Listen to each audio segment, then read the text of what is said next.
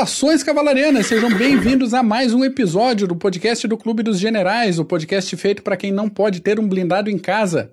Hoje a gente volta com a sequência dos estados mentais dos líderes do Terceiro Reich, com pauta completa organizada pelo nosso querido José Antônio Mariano, nosso Smith, que é um assunto que vários de vocês que ouvem o nosso podcast estão cobrando há algumas semanas. A gente teve uma dificuldades técnicas e de saúde aí para cobrir os, nas últimas nos últimos tempos, mas estamos de volta e já estamos combinando aí uma sequência de episódios nesse sentido, já que está sendo bem bem aceito, bem recebido pela audiência.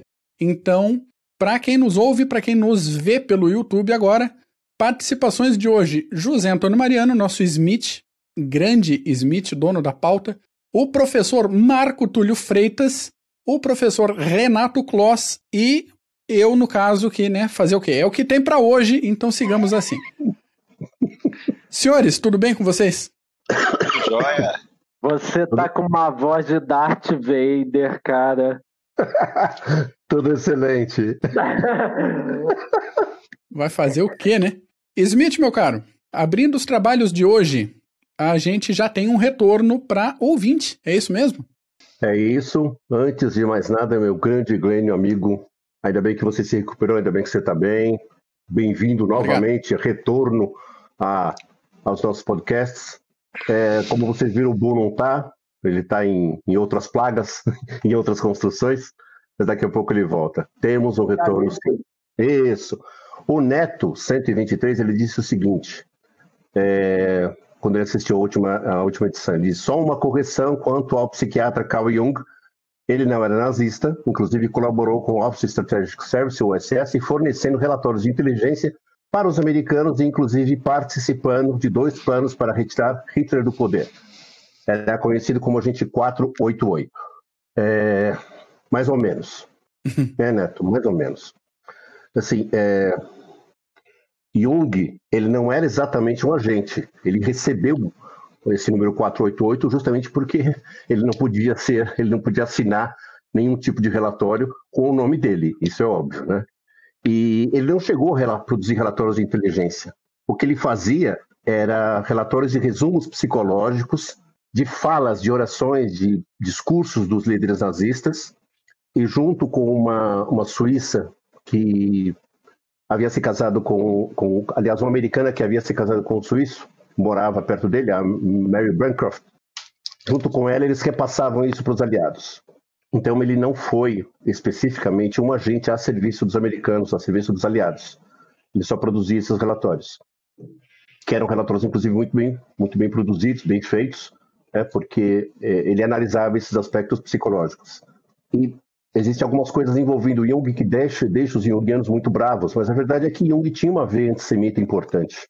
Esse foi um dos aspectos que norteou a relação dele com Freud, e eles não se desentenderam exatamente por causa disso, mas depois é, Jung andou fazendo algumas coisas que não falam muito a favor é, do, do, da biografia dele, ele, por exemplo, admirava Mussolini e ok, Churchill também admirava, tá? Não, não é um demérito, pelo menos não na, naquele princípio, mas é muito claro que se você juntar essas, essas construções, o antissemitismo dele, esse certo flerte com o autoritarismo, e, sobretudo, o fato dele ter assumido a Associação Internacional, não a Associação Alemã, como eu disse da última vez, a Associação Internacional de Psicoterapia, depois que eh, a psicanálise foi banida da Alemanha, e a Associação Internacional de, Psica, de Psicoterapia é, era dominada pelos alemães, tanto que o presidente antes dele era Ernst Kretschmer, que foi expulso porque era judeu.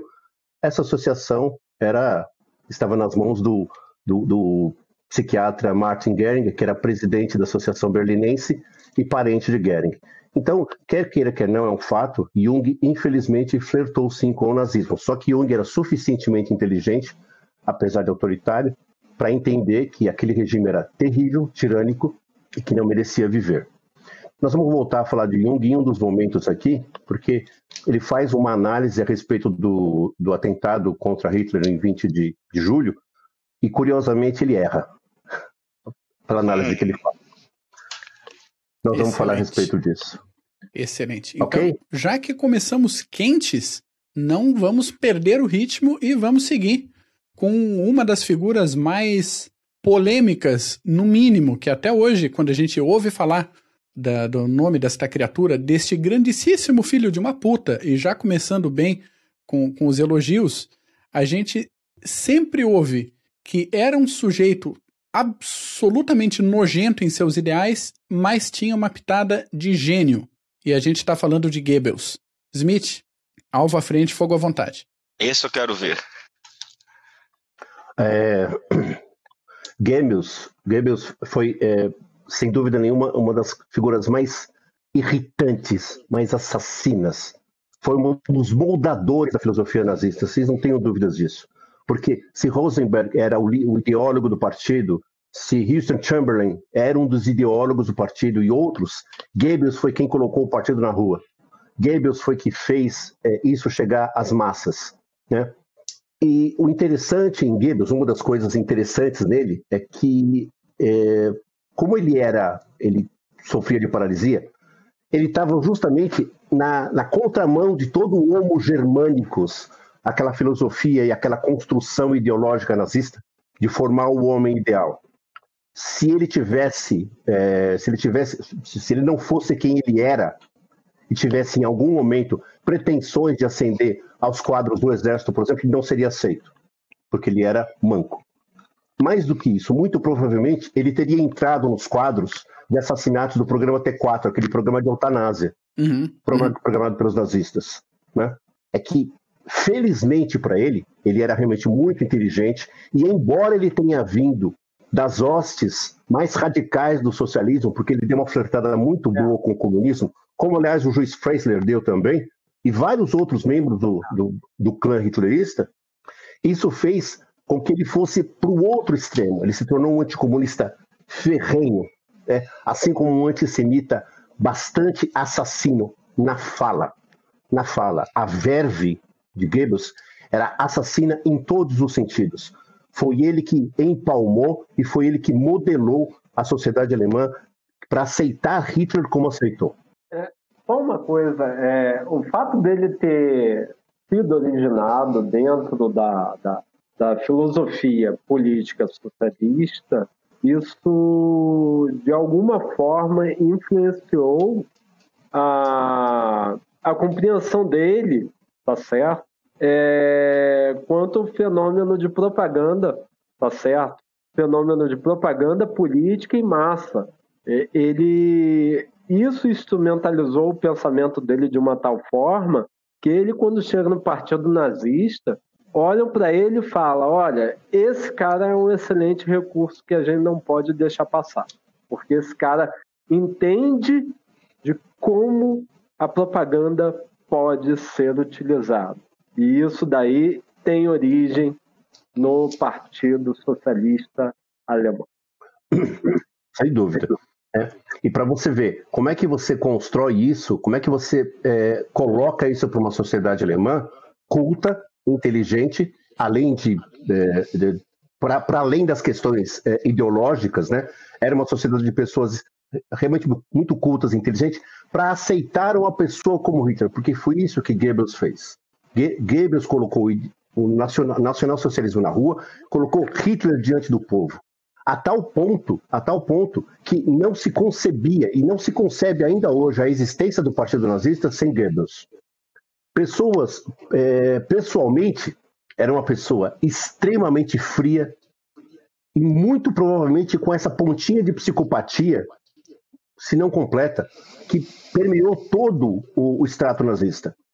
A forma dele falar, o jeito dele falar, a forma como ele se expressava, é, a, a, a a vileza da fala era muito importante, sobretudo quando ele falava contra os judeus. Você pega a, a, a construção fraseológica de Hitler contra os judeus, Hitler era teatral, e ele falava muito com as mãos. Goebbels também, mas Goebbels sabia que o, o, que o que diferenciava ele de outros oradores era a impressão, era o tom, era o timbre da fala. Ele não, era uma, ele não tinha uma voz de soprano, ele não tinha uma voz monumental né? mas ele realmente conseguia conquistar as pessoas próximas. Isso foi absolutamente terrível para a construção desse império nazista. Era um, era um tirano, era um sádico, era um sádico, e você vê, é, ele tinha algumas ressalvas em relação a Hitler, mas ele nunca pôde expressar isso. Uma delas, ele tinha uma, uma um certo é, clamor é, contra Hitler, porque ele queria se separar em determinado momento da primeira da, da Magda Goebbels, e Hitler não permitiu. E isso fundou, isso calou fundo nele, embora isso não, é, é, não fizesse com que ele deixasse de circular por várias outras mulheres. Várias outras. Isso não faz dele uma pessoa naturalmente ruim, mas faz dele, é, mas através disso a gente consegue compreender o tipo de, de, de filosofia utilitarista que Goebbels tinha. Ele era desta forma. E foi desta forma que ele alcançou todos os cenários possíveis no, no Partido Nazista. Nós tínhamos Hitler, Hess, e Hess depois cai fora, né? Goering, que nunca foi muito levado a sério como o, o grande sucessor dele, e em vários momentos Hitler pensou em tornar Goebbels sucessor, e não fez, e não fez, é, porque temia que Goebbels perdesse, perdesse essa, essa, essa locução, essa fala, essa proximidade que ele tinha, né? É, no sentido de convencer o povo e fazer o povo transformar-se naquela máquina de combate que ele fez. Porque ele fez isso. Quando ele instila no povo toda essa esse ethos germânicos, é disso que o povo vai, é disso que o povo faz. Né? Nós várias vezes no CG discutimos a respeito, por exemplo, de Rommel. E Rommel é uma figura entre os, os estudiosos que parece que ou você odeia ou você admira. É. Eu odeio. Eu odeio. Isso é, é muito um claro. Por si. De qualquer forma, Rommel tinha, podia, tinha suas qualidades militares, mas Rommel foi realmente muito construído por Goebbels. Bastante construído por Goebbels. E daí você vê a capacidade que ele tinha de tornar esses homens, essas pessoas, quase que em semideuses mesmo. Num momento em que se tinha apenas rádio, né? E, uhum. a, e a propaganda de jornais mesmo. Então, como, como, como propagandista, era realmente uma pessoa muito boa, muito, fazia um trabalho excelente para o tipo de, de, de, material que ele tinha. Ô Smith, Eu desculpa te interromper. Fala, fala. Mas uma, uma coisa que de vez em quando me veio à cabeça e aquele tipo, vai e vem essa questão e você matou nesse comentário, e acredito que, que deva ser comum de muita gente isso, porque a gente lembra do, do ideal nazista é muito ligado à estética. Então, é o, a, a pessoa ariana, alta, loira, de olhos claros e não sei o que. E a gente olha para o Goebbels, é um baixinho, narigudo, manco, que não tem nada de ariano.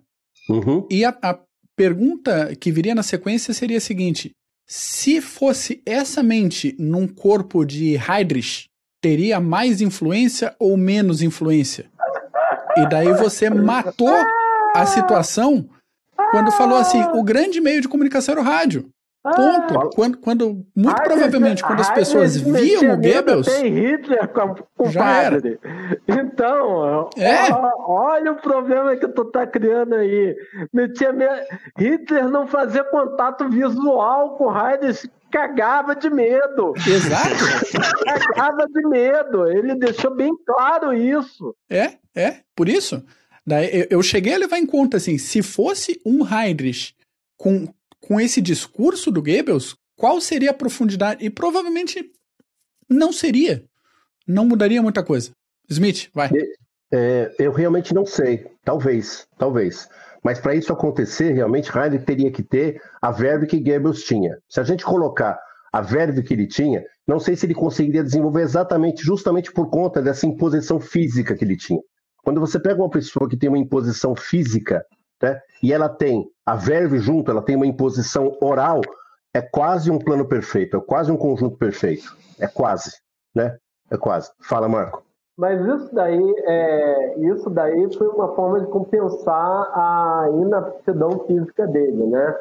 A gente vê que ao longo da história você encontra pessoas mancas, pessoas com problema ou com braço defeituoso, como foi o Kaiser, e para é, é, é, se sair como todo mundo, como líder, como um cara fodão, ele se desperta como um intelectual primoroso. isso é o Kaiser, isso é o próprio Roosevelt com problema de, de, de, de paralisia dele. A gente pode ver como uma forma de compensar, não é? Não, mas é uma forma de compensação. Isso, inclusive, é um recurso de defesa, sem dúvida que é. Sem dúvida que é. A minha questão é se Hayek tivesse esse poder de oratória que Goebbels tinha, se ele conseguiria, é, se ele é. conseguiria deixar no mesmo nível uma coisa e outra. Vamos que ele tivesse essa mesma verve de Goebbels, mas ele fosse quem ele era: tirânico, sádico, assassino. Eu, ele não iria, da natureza dele, ele não iria se contentar em ficar por trás do microfone. Ele não iria. Ele iria para. Com certeza. Da mesma forma que Winston Churchill mobilizou os anglo-saxões, palavra da sagrada raposa, né, de Holly Fox ou Halifax, é, Conde Halifax, o Goebbels fez a mesma coisa com os alemães, mobilizou os alemães para a guerra. Sim, sim, sem dúvida. E, obviamente, que aí a gente vai ver o tipo de mobilização, né? Mobilizou realmente para a guerra, mas além disso, aquele culto à personalidade, né? Todo o programa de extermínio, porque Goebbels está envolvido até os ossos com o programa de extermínio das minorias, está é, é, tá muito voltado para ele também, porque as pessoas realmente se convenceram do, do, da natureza malsã, da natureza horrorosa dos judeus. Peguem os filmes que, que Goebbels mandava produzir. Os filmes que ele mandava produzir, como é que ele, ele fazia aparecer os judeus? Como ratos, como vermes. É. Você pega isso na natureza daquela população, sobretudo daquela população é, adolescente, criança, mas não só eles, né? Quando a gente volta a falar dessa sociedade é, alemã mais madura, todos eles preferiram acreditar nisto. Uhum. Sabe aquela coisa do inconsciente? Eu tenho, eu tenho certeza que o judeu é um grande canalha, mas eu não tenho certeza se o meu vizinho tem essa mesma certeza. Quando eu sei que ele tem a mesma certeza, as nossas certezas se juntam. E a hora que as nossas certezas se juntam, eu sou muito mais forte. Né? Eu mimetizo no grupo. Foi isso que Goebbels fez. Foi isso que ele fez. Mas ele canaliza, porque a história do antissemitismo, da criação de preconceitos em relação ao judeu, isso vem desde a época das cidades-estados italianas. É verdade, é verdade. É verdade, é verdade. como homens de, de finanças, narigudo. Ok, é verdade. Mas nem, em, mas em nenhum momento da história você tem um programa tão completo de eliminação como teve ah, na Alemanha. Daí sem dúvida. Você não mas teve. Ele canaliza esse antissemitismo europeu para exatamente esse tipo de objetivo. Esse inconsciente sobre essa figura do judeu já permanecia na sociedade europeia como um todo, ele realmente canaliza, mas ele não canaliza para guetização ou para expulsão. Não.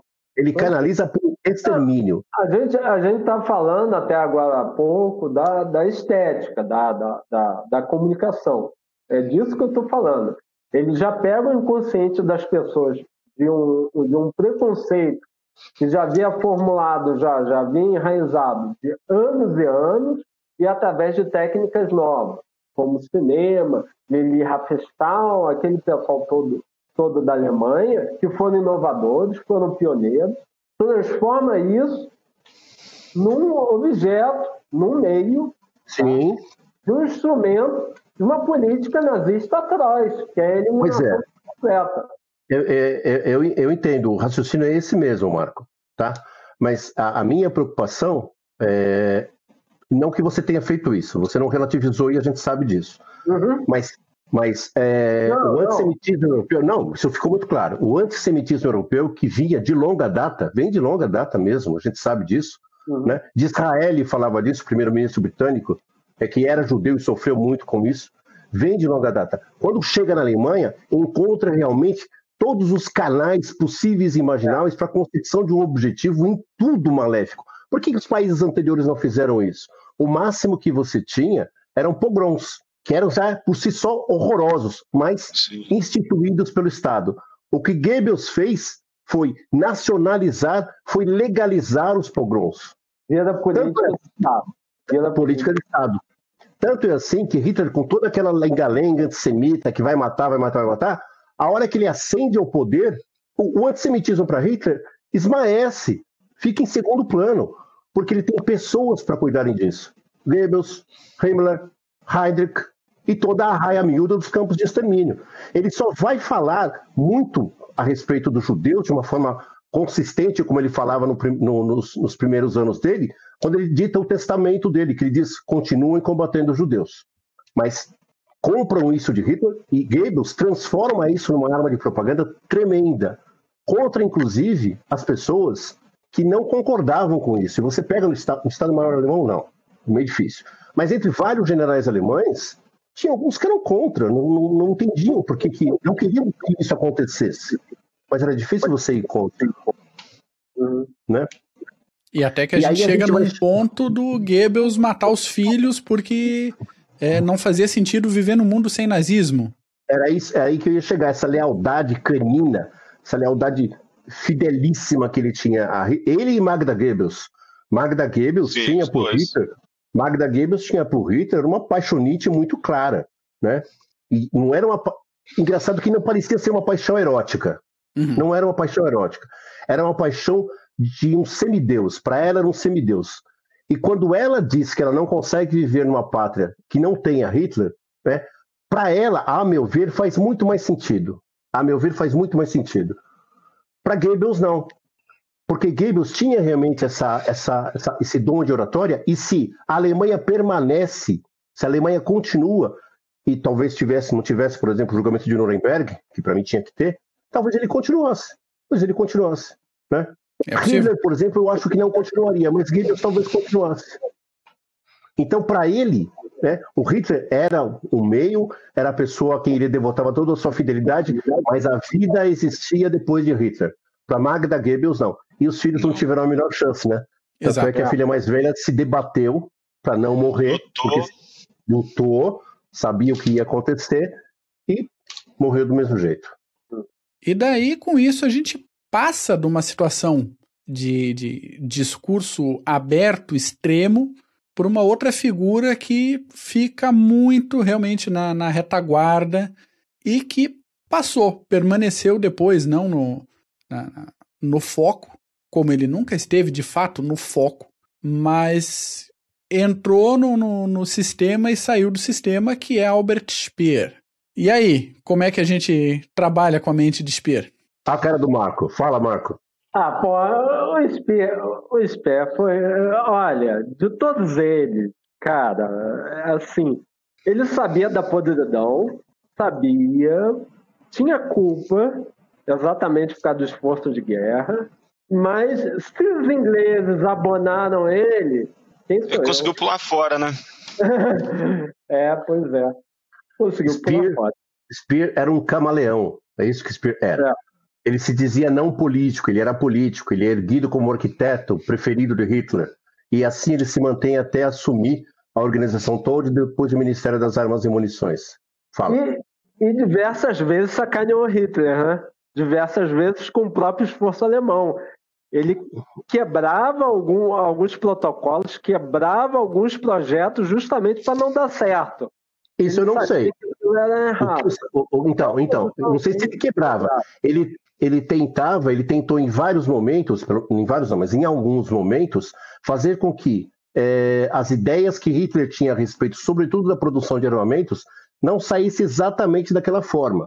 Por exemplo, ele brigou muito, e isso ele estava certo, para que o jato M6262 continuasse um caça, porque foi para isso que foi concebido. Mas Hitler queria o quê? Hitler era um nihilista de carteirinha, ele queria uma arma de destruição, ele queria uma arma de vingança. E ele transforma o que é um caça promissor, graças ao bom Deus, num bombardeiro que não dá certo. E em vários momentos, Speer interfere desta forma. E em, em alguns momentos ele conseguiu realmente. Mas ele era um camaleão político para alguém, para alguém que se dizia apolítico, que não gostava de política. Quando ele chega naqueles, naquele, tenta imaginar o que, que era o cenário político do terceiro Reich ao redor de Hitler. Devia ser uma coisa horrorosa. Acho que pior que aquilo, só Stalin. Porque Sim. quando você era chamado por Stalin para Moscou, não era para tomar parabéns. Não era para tomar os parabéns.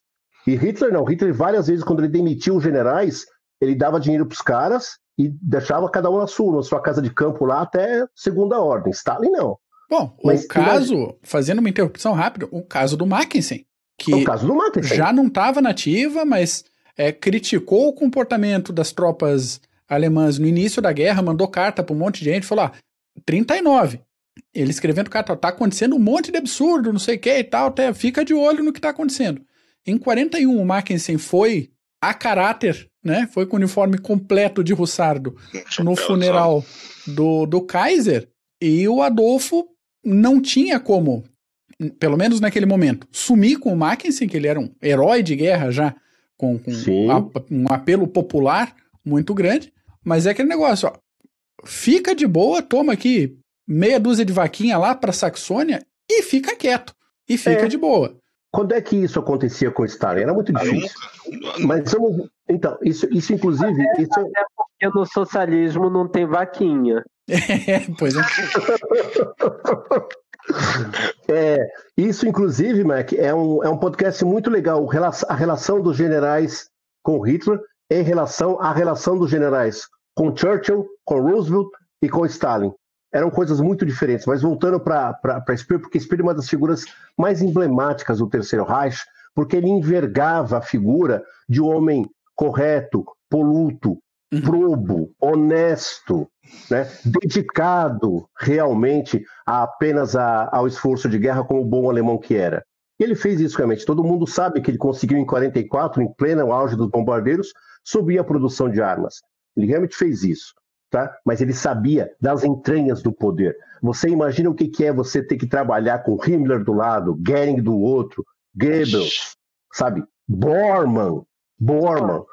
Já Bormann. começa pelo fato que ele era arquiteto, né? Já, sem dúvida, mas é verdade. Pois é, para o é arquiteto é ascender na, na, na, cadeia, na cadeia alimentar de poder, cara, mas é verdade. Um engenheiro. Ele vinha, ele, é, ele vinha de. Porra, o é. cara é quieto, vai se ter, porra. Ele não vinha do mesmo meio que todo mundo. Ele não vinha. Ele não tinha, por exemplo, pretensões militares. Ele não tinha. É? Não tinha. Ele não conseguia, ele não gostava, inclusive, nem de fazer discursos. Mas quando ele se dedica à causa, quando ele, ele é enfronhado nisso, ele desliza pelas políticas do poder. E isso mostra o quão safo, quão esperto ele era a tal ponto, a tal ponto que ele, ele, ele consegue torpedear a, a, a Operação Nero, que Hitler havia mandado destruir a Alemanha, mais do que ela já estava, ele não só não dá vazão a isso, como confessa a Hitler que não fez isso. E Hitler o perdoa, entre aspas. Pelo menos não mandou executar. Quando acaba a guerra, ele pousa de bom moço. Né? porque os ingleses realmente, sobretudo os ingleses, ficaram impressionados, porque depois, obviamente, souberam do esforço de produção de 44 em pleno auge dos bombardeiros. E ele, em vários momentos, ele consegue passar realmente como uma virgem no lupanar. Ele consegue passar com isso. É, só que aí é, você... Para ouvinte, o Lupanar é puteiro, tá? Por favor. Ele que quis dizer, mas é puteiro, casa de, conteúdo e manteúdo, aquelas coisas Tinder. É, é Casa de tolerância. exato, exato. Ele consegue se fazer passar por isso. E consegue, de alguma forma, realmente não enganar, mas é, circundar os aliados. Até que realmente os aliados começam a perceber a importância que ele tinha no quadro de, de, de batalha da, da Alemanha nazista. Já sabiam, ele já era uma figura de proa.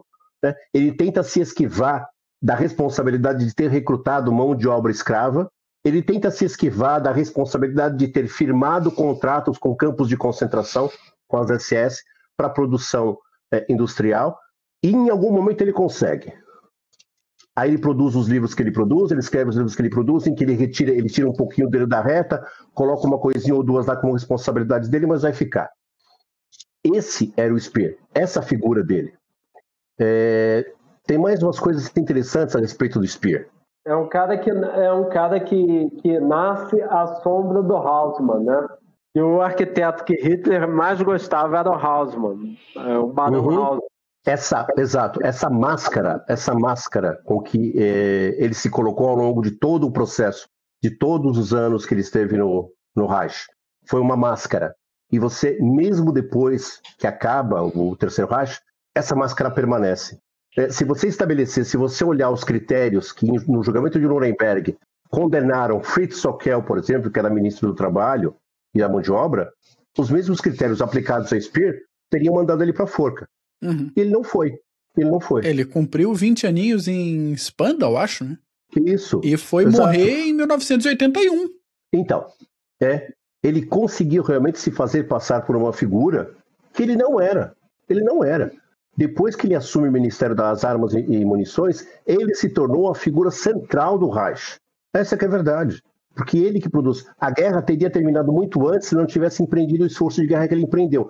Do lado da Alemanha, se você olha para isso, ainda bem que ele existiu. Uhum. Ok? É. Isso é um fato. Ok. Mas é óbvio que ele, se, ele estendeu o período da guerra e isso fez com que muito mais é, soldados e pessoas que talvez não precisassem morrer em 44, 45, morreram. morreram né? E outra coisa, não tinha ninguém perto dele, porque ele, ele lidava muito bem com os industriais do Reich, de novo, essa capacidade camaleônica que ele tinha, ele lidava muito bem com esses caras e ele conseguia fazer esses caras trabalharem como uma orquestra, de uma forma uníssona, o que era muito difícil, porque cada um tinha seus interesses. Então ele tinha habilidades políticas que ele fazia questão de esconder, porque ele sabia muito bem o ninho em que ele estava metido. Né? Ele Esse era Albert Speer. Esse era Albert Speer. Agora a gente sai dessa figura quase totalmente civil, embora tenha uh, se mesclado, se misturado a, a todo esforço de guerra, e vai para alguém que não é tão falado, talvez, quanto a gente gostaria, que é o Keitel. Lacaitel, Lacaitel, o cara que se Hitler eh, quisesse passar por cima, mijar nele, faria. Lacaitel. Vendeu a alma, né? Lacaitel. Vendeu a alma para o Hitler. Conhecido como Lacaitel nos círculos de Hitler. Lacaitel. Ele e... fez tudo para ganhar a tal da borda vermelha na, na calça dele. Fez de tudo. Fez de tudo. Exatamente. Você ia falar alguma coisa do Keitel? Não, vendeu a alma. Sim. Vendeu a alma pro Hitler. Esse vendeu. Uhum. Ele não só se vendeu, como ele reconheceu isso. É, para um amigo, lá para 44, mais ou menos, ele chegou a falar isso. Ele disse: Eu não valho nada, eu sou um verme. Né? Porque ele, ele reconhecia, tanto é que né, nesse período, aliás, antes desse período mesmo, ele queria ir para frente de combate, porque ele queria ter uma morte razoavelmente digna. E Hitler o puniu, deixando onde ele estava. Né? Sendo cordinha Keitel. dele. Keitel. Keitel era subserviência em pessoa. Era uhum. subserviência em pessoa. É, ele realmente ele baixou ele relegou todo e qualquer tipo de individualidade à figura de Hitler. Uhum. Né? Mesmo que nós saibamos que Hitler tinha um poder hipnótico sobre algumas pessoas, e ele tinha mesmo, vários generais, como a gente falou, conseguiam se indispor com Hitler e não sair morto, não sair preso, ainda que, as, ainda que não conseguisse convencê-lo. Né? O Rundstedt é um exemplo disso, não, por Braut, tentou falar com Hitler em 41 sobre Moscou e foi demitido. Uhum. Mas os vários outros generais, Model, Rommel, é, é, é, Schirner, Schirner uhum. menos, porque Schirner era nazista até de carteirinha, era nazista de carteirinha. Mas Model, por exemplo, Rub, o general Rub, alguém já ouviu falar do general Rub? General Hans Rub, era um general maneta que saiu de Stalingrado. E quando ele chegou para falar com Hitler, e é, Hitler perguntou para ele o que, que, era preciso. Ele falou assim: o senhor precisa mandar fuzilar o Marechal do Reich, porque ele não conseguiu é, suprir Stalingrado. Então, vários generais conseguiam chegar em Hitler e se, e se posicionar diante de Hitler. Keitel não. Keitel não. E para azar de Keitel, ou para sorte, depende do ponto de vista, ele tinha ao lado dele uma pessoa que era brilhante, que era Joad. Uhum. Joad era uma figura brilhante. Joad era muito inteligente. Keitel não. Keitel era subserviente, tinha uma inteligência muito mediana, muito. Alguém sempre dizia que Keitel era um, um, um cérebro de sargento no corpo de marechal. Né? Ele não conseguia tomar decisões, ele era irresoluto. Ele vinha de uma linhagem de militares onde a, a, a obediência, mais do que cega, a um rei, a um rei, era, era, era total e absoluta ele não conseguia se indispor com Hitler de jeito nenhum, e as poucas vezes que ele tentou argumentar com Hitler, ele foi posto para correr. Uhum. Então, isso que, que, o Marco falou, dele ser chamado de Lacaitel, não era na surdina. Ninguém falava não, isso escondido. Alto era, na frente dele, era na frente dele, e por incrível que pareça, a mulher dele chegou a falar isso. Você é Lakaitel, é lacaio de Hitler. O teu ele... nome é Lakaitel. Esculhambado então, até pela mulher. Ele perdeu, ele perdeu todo e qualquer senso a giromba, de A giromba do sujeito. Ele perdeu, ele perdeu todo e qualquer senso de dignidade profissional e pessoal, e pessoal, quando ele se coloca totalmente dessa forma absolutamente subserviente, subserviente e indigna diante de Hitler. O próprio Hitler o menosprezava. Hitler menosprezava. Aliás, Hitler é, ele era muito bom em se cercar de pessoas que ele podia dominar. Ele fazia isso, né? Então, para ele era mais simples. Tanto é assim que é, quando ele demite o Franz Halder, da chefia do Estado-Maior do Exército, todo mundo achou que ele fosse colocar Manstein, é, Model ou qualquer outro general de grandes talentos, ele coloca Zeitzler. Quem que era Zeitzler? Zeitzler mal aparecia no manual de operações da, da, da Alemanha. E Zeitzler foi um dos que conseguiu se indispor com Hitler e saía. Keitel não. E sempre que você chegava, sempre que os generais chegavam com Keitel para falar com ele antes de falar com Hitler, percebiam o temor que ele tinha. Ele tentava fazer a pessoa é, assumir os pontos de vista de Hitler antes de entrar em discussão com Hitler. Keitel se desintegrava diante de Hitler. E, e, eu acho curioso que essa, essa falta de respeito que ele conquistou chegou a, a se espelhar até na execução dele. Se a gente for atrás de, de fotos e de alguns relatos de, de como foi o enforcamento dele, é todo um combo de porta do alçapão muito pequena, corda muito curta e todo um negócio feito. E aí, vamos, vamos situar. Não tô dizendo, ah, Exatamente. ah, tinha que executar, tinha que sofrer porque era nazista. Até acho, mas o ponto não é esse. O ponto é que ele levou 24 minutos para morrer num enforcamento. Nossa. Entende? Então, é. porra, é, é, é ah, uma coisa muito específica. é dele. difícil para morrer, pô. Não é? Pois é. Sim. E, e aí, pegando o Keitel, né, como não como um exemplo, mas como nem como paradigma, mas como um, uma pessoa do meio, uma pessoa do meio, é, a gente entende por que, que o, o plot de 20 de julho não deu certo. É, Klaus, por que, que o, não deu certo o, o atentado contra Hitler? botaram lá do lado, erraram, botaram do ladinho errado. Maldita tampa de mesa alemã, puta que pariu, porra! Não deu certo. Tampa, maldita tampa, porra! Como diria Churchill, maldita os mesa! Alemães, os alemães conseguiram ser inútil mais do que os inúteis, porra! Puta merda! É, Mark, por que, que não deu certo o, o atentado de 20 de julho? Cara, sabe que. É, deixa eu desvirtuar um, um, um pouco a discussão. Quando eu converso com gente do, do calibre intelectual do Smith, eu passo a reanalisar alguns, algumas certezas. E eu acho que isso é bem, bem saudável. Isso não só o Smith. A gente está aqui com, com, com o Marco, com o Paulo, que a gente pode falar no final do episódio aí, uma, uma iniciativa acadêmica deles agora. E eu, sabe, um reles leitor de história militar. Mas eu acho que e, e tô indo no achômetro agora, assumindo meu achômetro. Confiaram em quem não devia ser confiado para início de conversa. Hum. E daí todo o desenrolar, a questão de do, dos, da, do costume alemão de fazer relatório até para reunião secreta. Então, depois que a explosão não acontece, não tinham combinado para o pós. Pegaram a lista de quem seriam os cabeças do, do, do negócio depois da morte do Hitler. Eu acho que to, todo o negócio foi mal planejado, na verdade. Eu acho que não tinha muito como dar certo. o planejamento isso. é da alemão. Pois é, pois é. É, exatamente. Mas assim, a Kombi olha também foi planejada por alemães é e, alemão. e é a Kombi, né? Olha, quem é aliado pode sacanear até dizer chega. Até pra, porra, sério. A questão, isso aí, isso aí que você falou, Mark, foi o que Jung falou. Ele falou assim: os alemães estavam desorganizados para fazer o golpe de 20 de julho. Uhum. É, e é aí tampa. que eu errei junto é. com o Jung, é isso? Essa é a tampa. Essa, essa é a tampa. Essa é a tampa, tá? Agora, Quando, que... Só uma parte aqui que eu faço, o, o, Smith.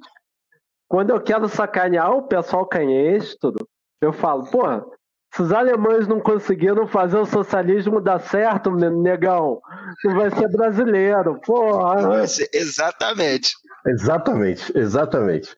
É, é, quando, eu falo, quando eu falo que isso é a tampa, é porque isso é a superfície. Isso é uhum. é superfície. Tá? No dia 20 de julho, não deu certo, não foi menos pelo planejamento inadequado, inconsequente, e mais pelo estado emocional desses generais. Eles estavam atrelados a um juramento a Hitler. Uhum, Você exatamente. pega os generais, todos eles, todos, todos eles não, mas vários deles, Krug, por exemplo, que ficou naquela vai, não vai, vou, não vou, né? o próprio Rommel, né? que ficou vou, não vou também, e se ele empresta o nome dele ao golpe, o golpe ia dar errado, da mesma forma, tá? Talvez nós falássemos de uma outra forma de Rommel hoje. Mas o fato é que desde o princípio o golpe estava fadado a dar errado, porque o estado emocional, o estado psíquico dos generais alemães é contra isso. Eles não são generais latino-americanos que dá golpe todo dia. A Bolívia tem 70. Os italianos. Por exemplo. Golpe atrás de golpe. Os, eles não são assim. Ou seja, você está dizendo que para dar certo tem que ser latino, né? Tem que, tem ser, que latino. ser latino. Que, quer que dá um golpe de Estado? Contrata, contrata não, gente latino. latino. Mete a porrada em, em quem está lá em cima. Sabe, porque Hitler foi muito esperto, e, e aqui a gente fala dessa psicologia dele, quando ele faz os generais jurarem lealdade à figura do Führer, à figura dele. E quando isso acontece, ele, ele vem para frente da Alemanha, a Alemanha fica atrás dele. O juramento é a Hitler. E nós hum. estamos falando de generais prussianos, sabe? Generais que vieram da Primeira Guerra, guerra ecos da Guerra Franco-Prussiana. Esses caras, para se insubordinar, é uma coisa horrorosa, uma coisa difícil. É um par. É, um par. É, é, é, terrível, é terrível. Eu, eu fico surpreso que eles tenham chegado à fase da conclusão, da realização. Sim, sim exatamente. Tá? E eles conseguiram, chegaram mesmo, mas desde o princípio estavam fadados ao fracasso por causa disso. O e aos trancos e barrancos, né? Sim. O inconsciente daqueles generais já era uma arma contra eles, uma pistola apontada para a cabeça deles. Eles não conseguiam se insubordinar. Gente, em 1945, Berlim chamas, os russos bateram na porta. Né? Eu falei disso na última sessão, o general von Grein, eleito marechal da, da Luftwaffe, pô, o cara entra no bunker para receber o, o, o, comando da Luftwaffe, entra todo cheio de si, porque eu vou fazer essa guerra terminar, nós precisamos terminar. 10 minutos Volta com o Hitler, ele liga. Totalmente diferente. 10 minutos com o Hitler, ele liga pro general e fala assim: vamos ganhar essa porra! Pô. A mesma coisa que, a mesma coisa que o, o, o, técnico do, do Barcelona, aos 45, fala: dá pra virar, dá pra virar contra o Bayern. Meu, desculpa, não dá, não dá. Né? Esses eram os homens que tentaram derrubar Hitler.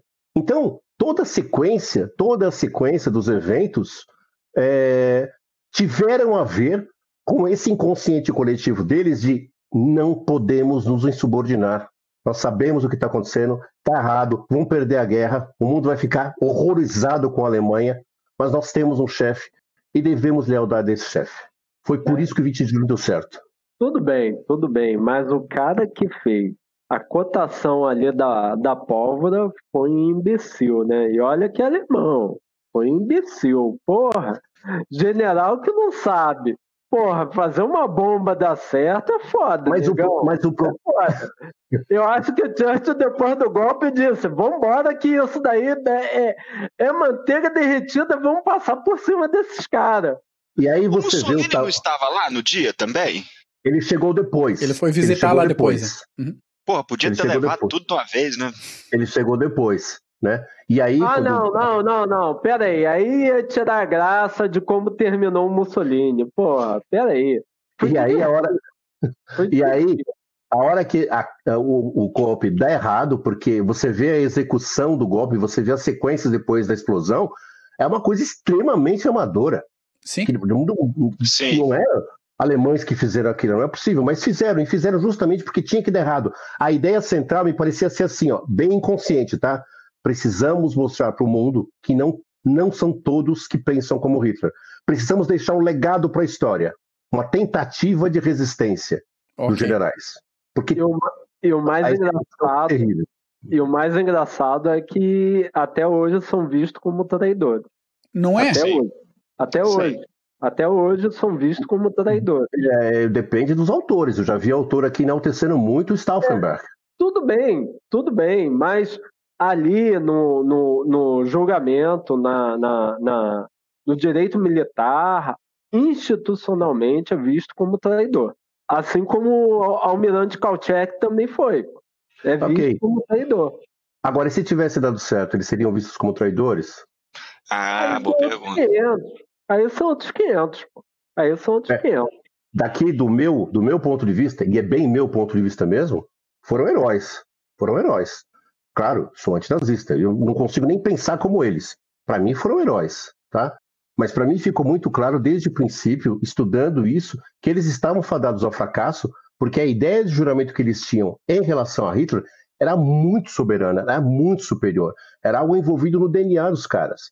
Era se voltar contra algo que para eles era sacrossanto, era, era, era, era divino, quase. Era como se tivesse um diabinho falando: olha, olha o que você está fazendo, olha o juramento, é, toda hora. É exatamente isso. Vamos continuar com esse golpe, vamos continuar com essa tentativa. Nós sabemos que vai dar errado, né? Porque nós estamos fazendo tudo o possível para dar errado. Vamos continuar realmente para deixar esse legado, para deixar. E deixaram. De alguma forma deixaram. Mas depois que acaba, depois que passa o golpe, você pega os generais que participaram, pô, é, é, desculpa, é uma mancha na, na, na, na, folha corrida de Guderian ele ter participado daquele do, do, do, julgamento que sentenciou aqueles homens, do conselho militar que sentenciou aqueles homens. Porque quem julgou mesmo foi aquele maluco do, do Freisler, uhum. e o inferno tem em boa, em boa conta, ah, que era tá comunista que era comunista, né? né? Aprendeu muito bem com o Wyszynski, é... mas o plot não deu certo, o complô não deu certo por causa disso. E Jung, naquele momento, apesar de ter toda a história, apesar de ler os relatórios, apesar de assistir os discursos, apesar de ter sido colocado a par do que aconteceu, ele ainda achou que o plano não deu certo porque os generais estavam desorganizados. Ele só esqueceu, talvez, ou se esqueceu, não passou para a posteridade, dizer que eles estavam desorganizados emocionalmente para o golpe. Se eles Boa. estivessem organizados emocionalmente, talvez tivesse ocorrido. Muito né? Interessante. Pegando um, um gancho que você falou de DNA agora, a gente precisa falar de, de, do assunto mais delicado entre todos os assuntos que envolvem o nazismo, que é justamente a solução final e quem botava a mão para isso funcionar. Smith, Hiss, como é que dá para entender a mente do, do, do comandante de Auschwitz? É, a, a, ciência diz que o, homem é diferente da mulher, entre vários aspectos, né? É, porque o homem compartimenta as coisas. Uhum. Então ele tem a caixinha do trabalho, ele tem a caixinha do, do afeto pela família, ele tem a caixinha do futebol, ele tem, ele tem caixinhas, né? E a mulher não. A mulher não tem esses, muito esses compartimentos bem estabelecidos. Né? Isso, inclusive, é uma das habilidades que elas têm de fazer várias coisas ao mesmo tempo. Uhum. E várias vezes bem feito, é verdade. Né? O homem não. Eu acho que Riz levou isso ao extremo, foi, porque foi o que nós falamos na última, na última sessão, né? na, no, no inicial lá. A casa dele, a casa onde ele cuidava dos filhos, ficava dentro do campo. As crianças dele, as crianças dele viam os prisioneiros, pelo menos viam os prisioneiros cuidando do campo, não tinha acesso direto realmente à estação de trabalho, mas uhum. viam. Esse homem, ele passava 8, 10, 12 horas mandando pessoas para a morte o tempo inteiro, e chegava em, em, casa e brincava com os filhos. Caramba! Como, como é que nós aqui vamos conceber uma história dessa, uma coisa dessas? O cara precisa estar absolutamente convencido, absolutamente e emocionalmente convencido de que ele está fazendo alguma coisa muito certa, tá? Para ter um comportamento desse tipo. E, e uma vez perguntaram para ele como é que você consegue deixar os seus filhos, como é que você conseguiu criar os seus filhos tão perto assim do abismo? Ele disse assim: Eu protegia meus filhos. E ele protegia mesmo, ele protegia os filhos dele. Para ele estava muito claro, né? Tava, tava. Aquela cerca que existia e que fazia as crianças olharem o campo, para ele era suficiente, porque o abismo mental que existia ali era muito grande. E para ele era suficiente. Ele não precisava de, outros, de outras espécies de proteção. E como é que a gente encaixa isso numa psicopatia, numa doença psicológica? Pois é, nesse caso, é, é, eu não sei nem se ele era psicopata, tá? porque a psicopatia ela tem alguns, alguns sintomas. É, ele sabia exatamente o que ele estava fazendo. Na verdade, o que ele tinha era uma assertividade emocional. Né? Ele, como vários outros chefes de campo de concentração, e Riz era um dos, era um dos menos corruptos. Era um dos menos corruptos. Né? É, tanto é que o, o, campo dele sofreu algumas auditorias, pegaram algumas coisinhas, mas nada parecido, por exemplo, com o Kramer, uhum. que roubava pra caramba. Era assertividade emocional. Ele, ele, na cabeça dele, ele tinha certeza realmente de que aquilo era certo.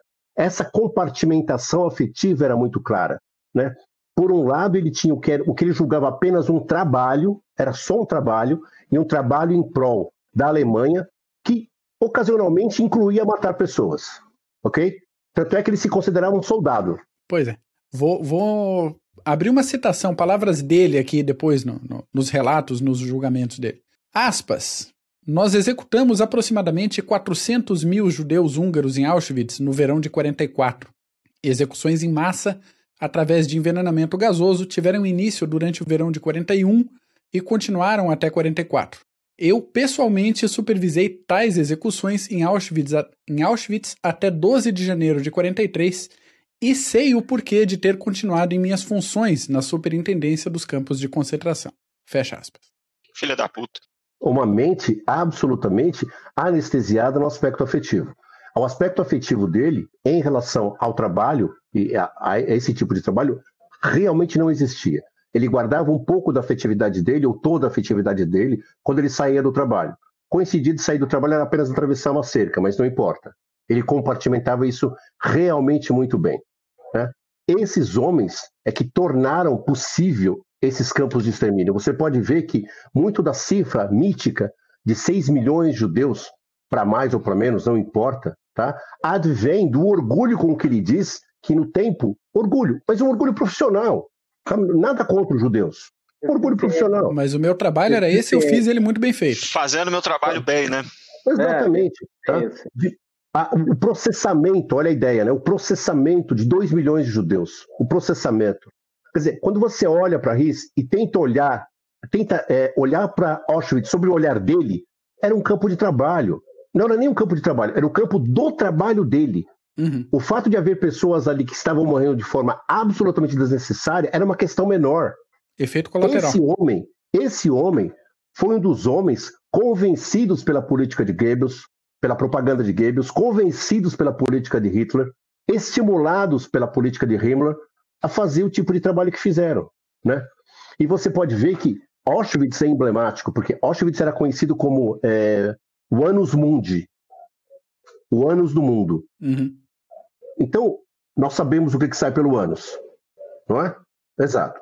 Então, todo o corpo da Alemanha era um corpo que estava se purificando, todos esses excrementos humanos precisavam ser canalizados por uma grande cloaca e alguém tinha que administrar essa cloaca quis o destino que fosse o Riz e mais outros vários é, comandantes de campo. Mas Riz é o mais emblemático por conta disso. E depois a forma como ele foi caçado, né? foram britânicos, foram ingleses e ingleses judeus, eu acho que caçaram ele, uhum. diz muito a respeito é, do tipo de homem que ele era. Ele se arriscou, inclusive, para voltar a falar com a família. E ele, tanto quanto vários outros, nunca se arrependeu. Nunca. Nós vamos falar um pouquinho mais adiante de, de Eichmann, e a gente vai chegar no julgamento dele, quando a Ana Arendt fala do, da banalidade do mal, essa é a banalidade do mal, sabe? O, o Marco levanta da cadeira dele, vai pegar um café, é uma coisa absolutamente normal. Para eles era exatamente isso. A forma, o tom monocórdio com que, por exemplo, Eichmann fala durante o julgamento, assim, é, é quase um, um, um, uma maneira de dizer: vocês estão preocupados com isso? Isso é um trabalho, como outro qualquer. Por que Eu estava obedecendo julgando? ordens e pronto, né? É, e Riz foi desse jeito. Riz fez isso. E vai continuar sendo, sabe, a pessoa, justamente porque era chefe de Auschwitz, como um emblema de todo o mal que essa Alemanha representou, essa Alemanha nazista representou. Então, pois é. O, e daí você já citou o Eichmann, mas a gente vai voltar, porque a gente tem três pontos interessantes aqui. O Riz enquanto uhum. administrador, o Eichmann enquanto ponta logística, de organização logística, né, mas vamos aprofundar daqui a pouco. E outro que, que eu acredito ser um dos grandes nomes também, justamente dessa compartimentalização, não sei se você tem a palavra, que você comentou agora, que é muito difícil admitir o que e como Mengele fazia o que fez em nome da ciência. E acreditando plenamente que ele estava ok. Exato. É, só queria Normal, fazer uma né? parte aí para não né, dizer que vamos, vamos botar já, já que a gente está abrindo a cancela do inferno, seria bom e interessante também falarmos também da contribuição feminina no campo de concentração, né? A, a, a, a Irma Grise, né? Uhum. A Juana Borman, foi tudo gente boa, porque a mulher tá ligada, né? À afetividade, ao carinho, aquela coisa de mãe, e, e geraram duas grandes filhas da puta, né? Pô, sem dúvida. Você, é, é, o, o livro Ravensbrück, que fala do campo de Ravensbrück, né? É, tá, tá dando som, tá dando retorno aqui? Não, eu digo calhamacinho, né? Um tijolaço. Mas segue, o som tá bom. O campo de Ravensbrück, o campo de Ravensbrück só para mulheres sofreu experiências com mulheres horrorosas, conduzidas por médicas. Médicas. E isso que o Marco falou é exatamente isso. É difícil você conceber essa ideia. É, é claro que nós estamos falando de seres humanos, é óbvio. Mas quando você olha para a figura feminina, sabe? Não adianta, gente. Você lembra da sua mãe, um abraço. É. é minha mãe é minha mãe, pô. Como é que vai fazer isso aí? Fez. É. E isso, a, a, a, a Grease, que ele falou, que era a, a cachorra, a puta de Auschwitz, qualquer coisa assim, ela era absolutamente terrível, terrível. Os prisioneiros tinham muito mais medo dela do que qualquer outro capo. É. Isso também é uma história muito boa para se falar em algum momento. Tá? Esse papel feminino, porque durante muito tempo os alemães não colocaram a força é, feminina de trabalho em prol da, da, do esforço de guerra para preservar essas mulheres. Mas preservar não porque também eles achavam que elas eram seres divinos, é porque elas eram reprodutoras. Você pega a história do Lebensraum, isso fica muito claro. Né? Então, é, essas mulheres foram para campos de concentração e fizeram coisas horrorosas, terríveis, terríveis. Né? E Ravensbrück espelha muito isso. É... Klaus ia falar alguma coisa de Mengele. Não, foi o, o, o Mac que comentou de Mengele, não foi? Foi o Mac, foi o Mac, foi, foi, Mac, eu Mac. Puxei ele porque ele é o próximo nome e é, ele fez várias coisas que a gente sabe, muitas coisas que a gente não sabe. Carpinteiro aqui em São Paulo, ele. Pois é. é foi ele que afogou lá no é, Trabalhou com. MDF, foi, foi, foi. Eu ia fazer MDF com ele, mas ele cobrou um preço muito caro, aí não deu, não. Não deu. Foi é, ele que afogou. Primeiro, a minha, cor, a minha cor já era um pouco complicada com ele. Quando ele me viu branco assim, desse jeito, disse assim: vou cobrar muito pra ele. Então, não deu certo, não. É, Carpinteiro, gente boa. Tem altas qualificações no, no Facebook, lá no Marketplace. Lá. O, é, é, é, o emblema da ciência a serviço do mal, né? que começa com o programa T4, que é o programa de eutanásia nazista, né? quando médicos se colocaram à disposição de um regime, de um regime genocida, assassino, né? para extirpar do corpo sadio alemão pessoas que eles consideravam inúteis. Né? É, doentes mentais, é, down, é, alcoólatras, prostitutas, fizeram isso de monte, mataram, mataram.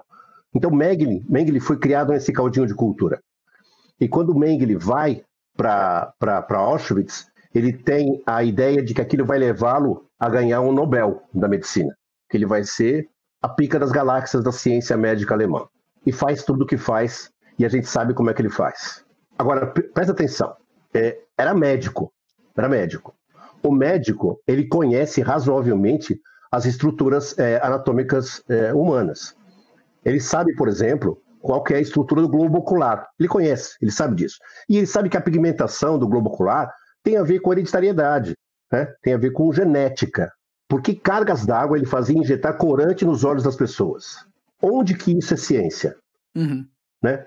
Isso é Onde que é, Onde que é ciência você injetar tifo, difteria, varíola, difteria não, mas varíola e quaisquer outros vírus para ver a progressão da doença.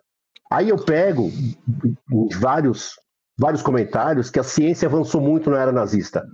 Comentário comum. Nenhuma. Comentário comum. Não, eu, eu, o, que, o que a ciência tinha, o que a ciência médica, ciência bruta, né, hard science tinha na Alemanha, de graças ao, ao que eles estavam matando dentro do campo de concentração, que eram judeus. Os nobéis eram judeus, não eram nada alemães. E, e esse pessoal, assim que viu a, a, a, a porque eles estavam bem próximos do poder, assim que viu a, a coisa degringolar com Hitler, se meteram dentro de um barco e foram embora para a Inglaterra. A maior transferência de, de, de cérebros que nós temos na, na, na idade contemporânea é exatamente essa. Essa. É, Nego saiu e foi embora para o Reino Unido. Então não, não, só ficou subalterno, só ficou é, a raça miúda, a raça miúda aí. Os piores. Então, é, é, Mengele ele é emblemático por causa disso. Né? Ele fazia essa ciência, que não era ciência, assassina, né?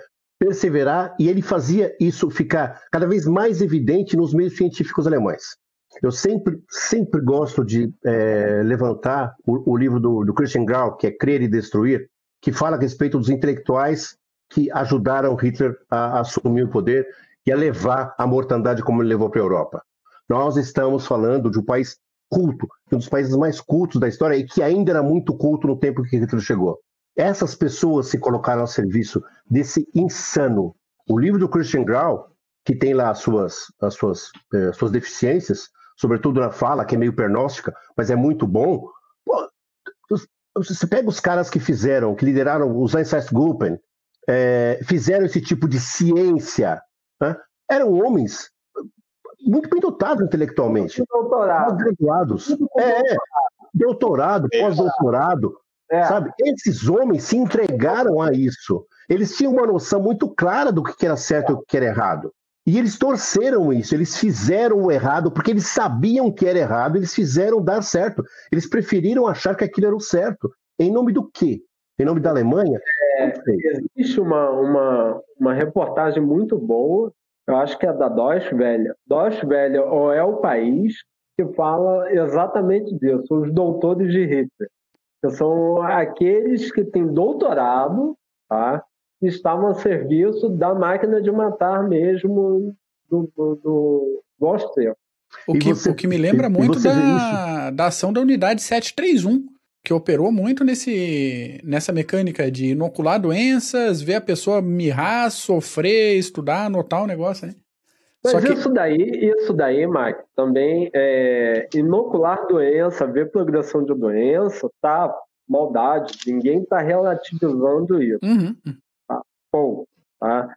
Mas, é assim, na ah. história, é. estamos está repleta de gente também assim boa do lado de lá. Sim, sim, sim. Os britânicos cansaram de fazer isso o programa de, de destruição em massa. Não, sim, sim, isso acontece. O programa de Tuskegee dos Estados Unidos fez isso. Uhum. Inoculou, é. realmente fez isso com, com, com a comunidade negra. Tá? Só que isso depois foi descoberto Tá? É e eles tiveram. Não, não, mas tem uma coisa interessante, mas tem uma coisa interessante. Mesmo o programa Tuskegee, que foi uma filha da putagem, tá? Ele seguiu os protocolos, os parâmetros estabelecidos na época. Ele seguiu, ele seguiu. Não eram os mais adequados? Não, não era, mas o que tinha. Eles seguiram, eles seguiram. Isso não quer dizer que tenha sido legal, não foi. Tá? Não. que depois o governo americano teve que, teve que indenizar cada uma das pessoas. Agora, o programa 731 dos japoneses, a unidade 731, e todo o programa médico alemão era por si só assassino. Eles não colecionaram nada, nada em termos de avanço médico, tá? Para a ciência. Não, não conseguiram. Eu li uma, uma reportagem uma vez que tentou levantar alguns fatos que, segundo a ciência nazista, o mundo alcançou até então. Até teve, até teve. Mas vamos combinar uma coisa? É, a gente vai fazer o uso disso. O custo moral foi muito grande. O custo muito moral grande. Muito grande. E tem mais uma coisa, e tem mais uma coisa. Apesar disso, apesar disso, a reprodutibilidade das experiências que eles fizeram, que é um dos pressupostos da ciência, é. não pode ser feita. Não pode ser feita. Você não vai matar pessoas. Sim. Mas isso é uma coisa corriqueira dentro de, de, de, de regimes ditatoriais, né? Sim. É, regimes autoritários têm essa mania, a gente vê isso na, na, Alemanha nazista, essa, essa, essa despreocupação com, com as pessoas em pretensa ciência. Você também vê isso dentro do regime socialista, tranquilo, na boa, tá certo? Sim, sim. É, hoje, é, e a gente vê isso todo dia, tem uma ideia muito em vaga, que eu acredito que é muito, é, para mim é muito plausível, de que os chineses retiram órgãos é, dos seus presos políticos, sobretudo dos uigures. Uhum. Tem um grande campo de concentração na China, com mais de um milhão, né, e ninguém está tá vendo isso. Então, sim, é feito. É que no conjunto, no conjunto, Mengele, que de novo, né, era uma mente absolutamente doentia, e Mengele era absolutamente doentio, ele não precisava, mas ele, por exemplo, ficava, ele não precisava, mas ele fazia questão de ficar na rampa em que desembarcavam os judeus apenas para exercer o poder de esquerda a direita, só para isso. Ele fazia questão de ficar ali para identificar os gêmeos, porque ele queria ter experiência com gêmeos. Que qualquer ideia, se eu consigo entender como é que os gêmeos são produzidos, eu posso produzir gêmeos, trigêmeos, em várias mulheres da Alemanha e triplicar a população alemã num curto espaço de tempo para ocupar os espaços vitais, para que a Alemanha possa dominar. E aí, dadas as experiências que eles fizeram com, com os gêmeos judeus, de costurar um no outro, qual que é a ciência em volta disso? Você pega as anotações deles, são, são terríveis, são terríveis. As especificações, o fato, a Universidade de Heidelberg, várias vezes mandava comunicados para Auschwitz, e isso quem fala é o Dr. Mikos Nisli, no livro dele O Testemunho de Auschwitz, um médico em Auschwitz, de, a, a, Universidade de Heidelberg pedindo, pedindo especificações muito claras de crânios e de esqueletos. O que, que você fazia? Você matava o judeu que tinha aquelas especificações, ou você achava que tinha, descarnava o sujeito e mandava para Heidelberg, para os caras estudarem, para os caras estudarem. Onde é que tem uma ciência nisso? E mesmo que haja, e mesmo que haja, vamos supor que haja, a camada de sadismo em cima dessa ciência torna essa ciência terrível, torna essa ciência inutilizável. Completamente, completamente. Né? Então Mengele e consegue escapar, né? Ajuda de, de vários setores. Só não consegue, só, só não consegue escapar da praia de Bertioga. Ah, é exatamente. É Pegou jacaré lá em Bertioga. É, e é uma pena. E eu vou ser sincero, eu espero que ele tenha sofrido. Literalmente morreu na praia. Literalmente na praia. morreu na praia. eu, eu, espero que ele tenha sofrido, embora pareça que ele tenha tido um, um ataque do coração e depois se afogou. Uhum. Né? É uma porra, pena. Porra, porra. Que, que, porra, tu tem ataque, tá no meio da praia, tu vai morrer do coração e afogado, caralho, rapaz. E ainda pouco. tem inferno. Eu acho pouco pouco também. Pouco, pouco, pouco, pouco. E aquela carinha que ele tinha de bom moço, porque já viram a carinha dele? É uma carinha de é. segundo plano. Ele nunca aparece em primeiro plano. Ele não aparece, ele aparece sempre em segundo plano. Não, tem alguns relatos dele aqui no Brasil, tá? no interior de São Paulo, etc., que é o, o, o bom velhinho. O bom velhinho. É, é coisa de carpintaria. Ah, é exato. A mesma coisa, a mesma coisa com o Ricardo Clements Ackman, que é capturado em Buenos Aires. O, uma coisa que eu ia brincar, que você. Brincar não, mas, porra, enfim, você disse dos gêmeos é o Cândido Godoy, que é a cidade do Rio Grande do Sul. Exatamente. E Sim. De repente teve um boom de, de especialistas. É, para tentar decifrar por que Cândido Godoy no Rio Grande do Sul, Rio Grande do Sul, né? É, é lugar da quinta coluna aqui no Brasil, mas tudo bem. É, por que no Rio Grande do Sul é, teve tanto gêmeo? E, e, uma da teoria conspiratória, né, que anda lá a, a, a, no bico das pessoas, é que Mengele deu uma pernada lá, né? Então, e, e, se ele deu uma pernada lá e, e, foi ele que conseguiu, ele conseguiu. Agora você imagina esse cara numa Alemanha que venceu. Sim. Puta que pariu. Já pensou? É? Essas são as pessoas que fizeram aquilo. Nós vamos dar uma arrematada disso no final. Uhum. E, e, já seguindo, né? Porque é, tem muito a ver um com o outro, eu, nós falamos isso. O Ricardo Clemens, que é sequestrado em Buenos Aires, o Eichmann, e levado para e levado para Jerusalém. É, é, ele, ele, Ackman, era raia miúda. Ele era raia miúda. Ele não era o bambambam. Bam, bam. Ele não era. Sabe, você pega os estamentos, ele estava lá em quarto, quinto, na hierarquia. mas de uma dedicação, de um profissionalismo bem alemão, embora fosse austríaco. Bem alemão, bem alemão. Tá? A Hungria, que, que não era é, extremamente antissemita, era só antissemita, não era extremamente antissemita. A, a, Hungria ela consegue, de alguma forma, preservar os seus judeus até 44, quando é invadida pela Alemanha. Ela é invadida pela Alemanha, Eichmann vai para a Hungria, em meses ele consegue mandar 800 mil, 800 mil judeus para o campo de concentração. Em meses, em meses, em meses. Ele, ele, ele concebeu uma logística tão perfeita que ele conseguia realmente reunir as pessoas em planos específicos e despachá-la para campos específicos. E ele tinha orgulho disso. Tanto é que voltamos a falar. Uma pessoa como ele, absolutamente, você olha para ele, você não dá nada para ele, uhum. parece uma pessoa, um, um, um funcionário público qualquer. Mecânico né? da Mercedes-Benz. É, exato. Mercedes-Benz. Você, leva você leva o seu carro para ele consertar fácil, cara. Fácil. Tranquilo. Fácil, sabe? Esse cara foi o responsável pela morte de milhares de judeus. Responsável direto, sim, porque ele que organizou toda aquela máquina. Ele que organizou.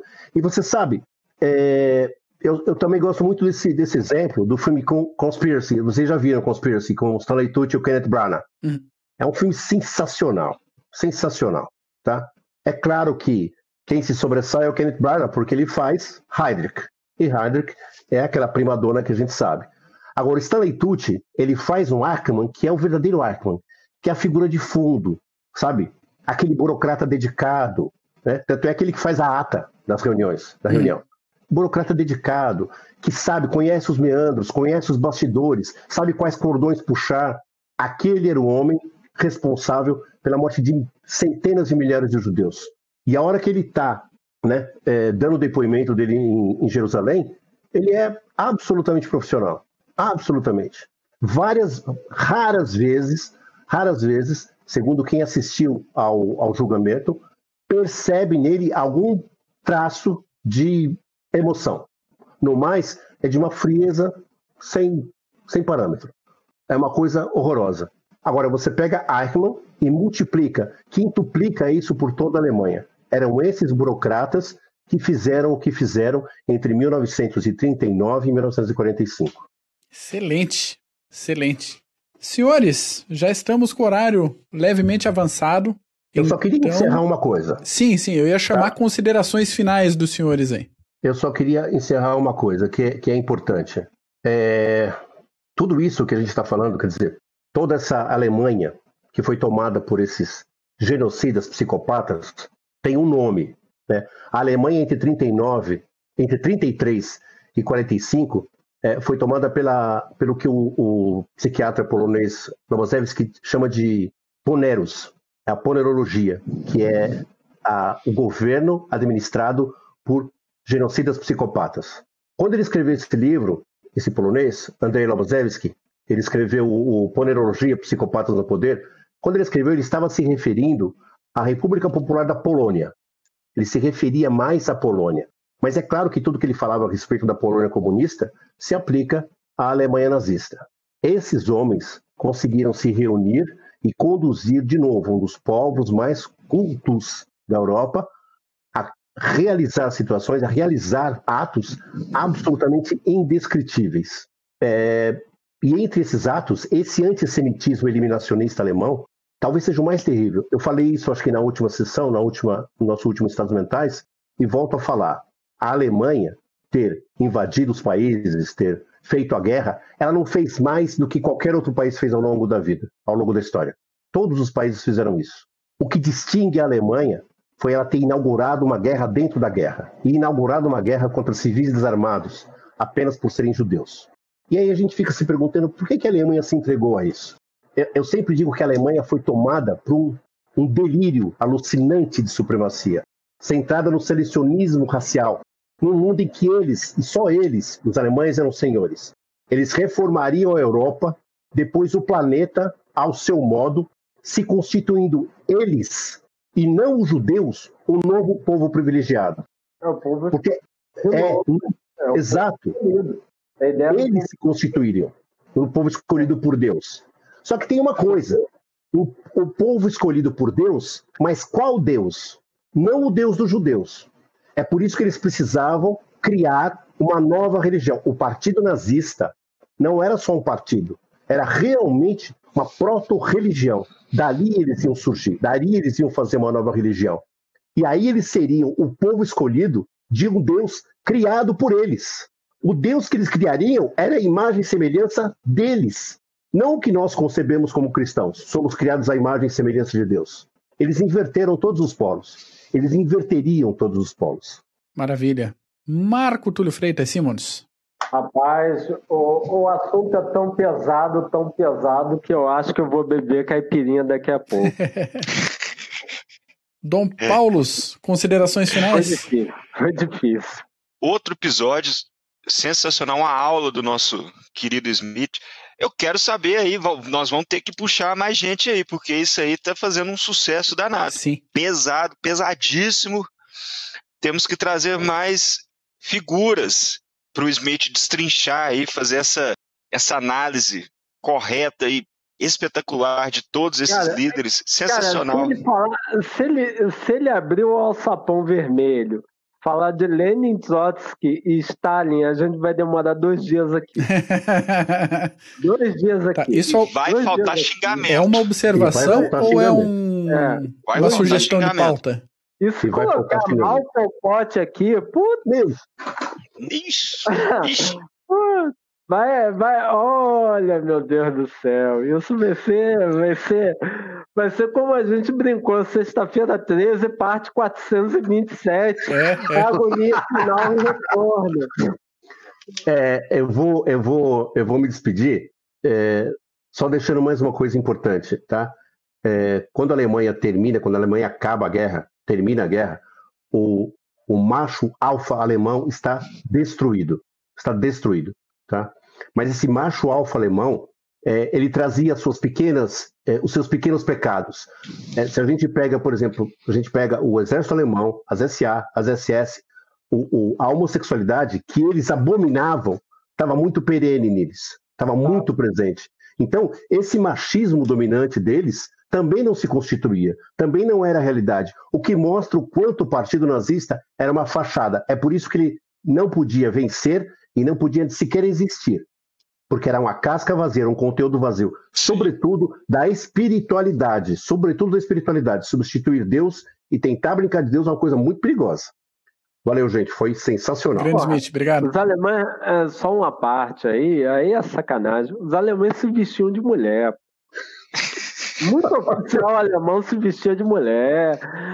O que, o, que, o, que, o que os aliados tinham daquelas mulheres que vinham no campo para fazer divertimento, dos soldados, de Marlene e companhia, os alemães faziam com homem, rapaz.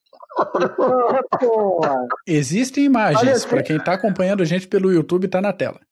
Parecia, olha, eu te falo o seguinte: Porra, parecia disciplina dentro da escola de oficiais alemão como se vestir de mulher, porra. Os caras deram... Não, mas é verdade, é verdade, tô mentindo. É. Não, não tá não. É fato? Porra, não tá não. não. cara, os caras se vestiam de mulher, pô.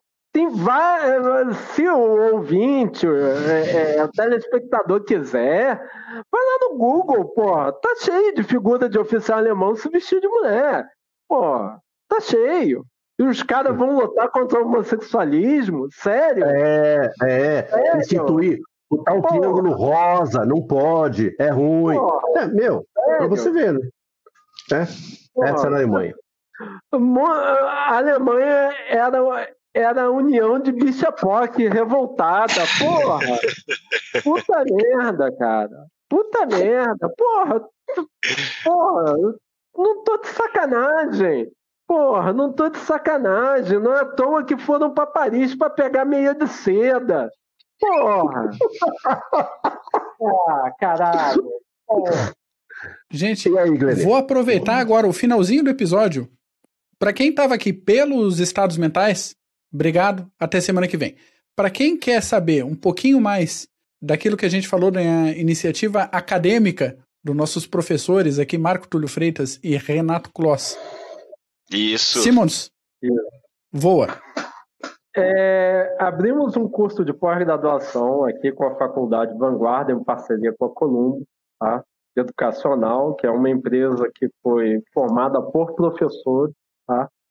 para a criação de uma pós-graduação em relações internacionais, gestão, gestão estratégica de marketing e direito. Tá? E dentro de RI, eu sou o coordenador. Dentro de relações internacionais, sou o coordenador. Dentro de RI, nós contamos no quadro essa figura aqui ao lado, aqui ao lado, Renato Kloss, está em Araxá por causa da pandemia. Se não fosse a, pandemia, estaria aqui em São José comendo bolinho caipira. E conta também com pós-doutor, gente que, que, que deu aula na Escola de Comando do Estado-Maior do Exército. Então, que é o caso do César Campiani, que fala sobre a FEB, né, Barbudos Fatigados. Ele já, já contamos com o apoio dele, com a presença dele dentro da disciplina de estudos estratégicos. Ele será o nosso professor de estudos estratégicos. Ou seja, você vai estar estudando um corpo docente feito e pensado a dedo, tá certo? Então a gente está esperando aí como é que vai ser a pandemia, se ela vai resolver acabar ou não, enfim, para começar o curso de, de Relações Internacionais. Maravilha. Boa. Contato, como é que faz para fazer contato com vocês? Nós temos um, uma, uma page agora dentro da Faculdade Vanguarda, que é, só um momento aqui, é, é, já peguei aqui, faculdadevanguarda.edu.br, tá? Existe um WhatsApp Business que está ligado diretamente a nós, que é 1298 19 47679. Repetindo, 1298 19 47679. Ok? E iremos também trazer, já fica aberto aí, figuras polêmicas para conversar com os alunos, tal como esse cara que está aqui em cima, ó se ele não ficar criando caso aí em São Caetano e, e vir para cá, né? Vim aqui falar com vamos os alunos. Sequestrar o Smith. É, vamos sequestrar vamos o Smith. Sequestrar o Smith. Para falar com os alunos exatamente sobre esses aspectos morais aí da, da ética na, na guerra. Já está aberto o convite para você falar Obrigado. sobre isso, tá? Então, falar sobre o livro dele, A Polônia Resiste, né? oh, obrigado. né? Então, vai ser um lugar acadêmico plural, ok?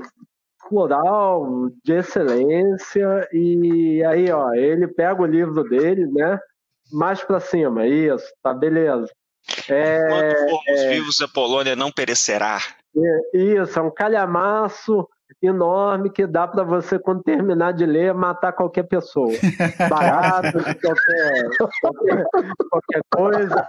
Mas, mas enfim, é, é um, um, será um lugar plural, vai ser um lugar é, é, de discussão e pragmático, onde você Sim. apenas não vai aprender o, o acadêmico, aquela coisa sacro, sacro, sacrossanta né, da teoria, vai ser aquela coisa prática.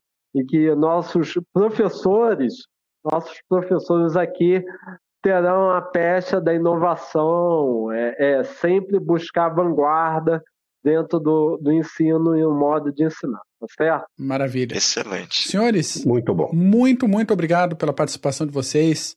E, meu caro ouvinte, se você acha que alguém pode gostar desse episódio também, Compartilhe o link com essa pessoa, não seja egoísta nesse seu conhecimento. Vamos divulgar a história militar, vamos divulgar o conhecimento desses professores que nos acompanham aí todo esse episódio e até semana que vem. Valeu, senhores.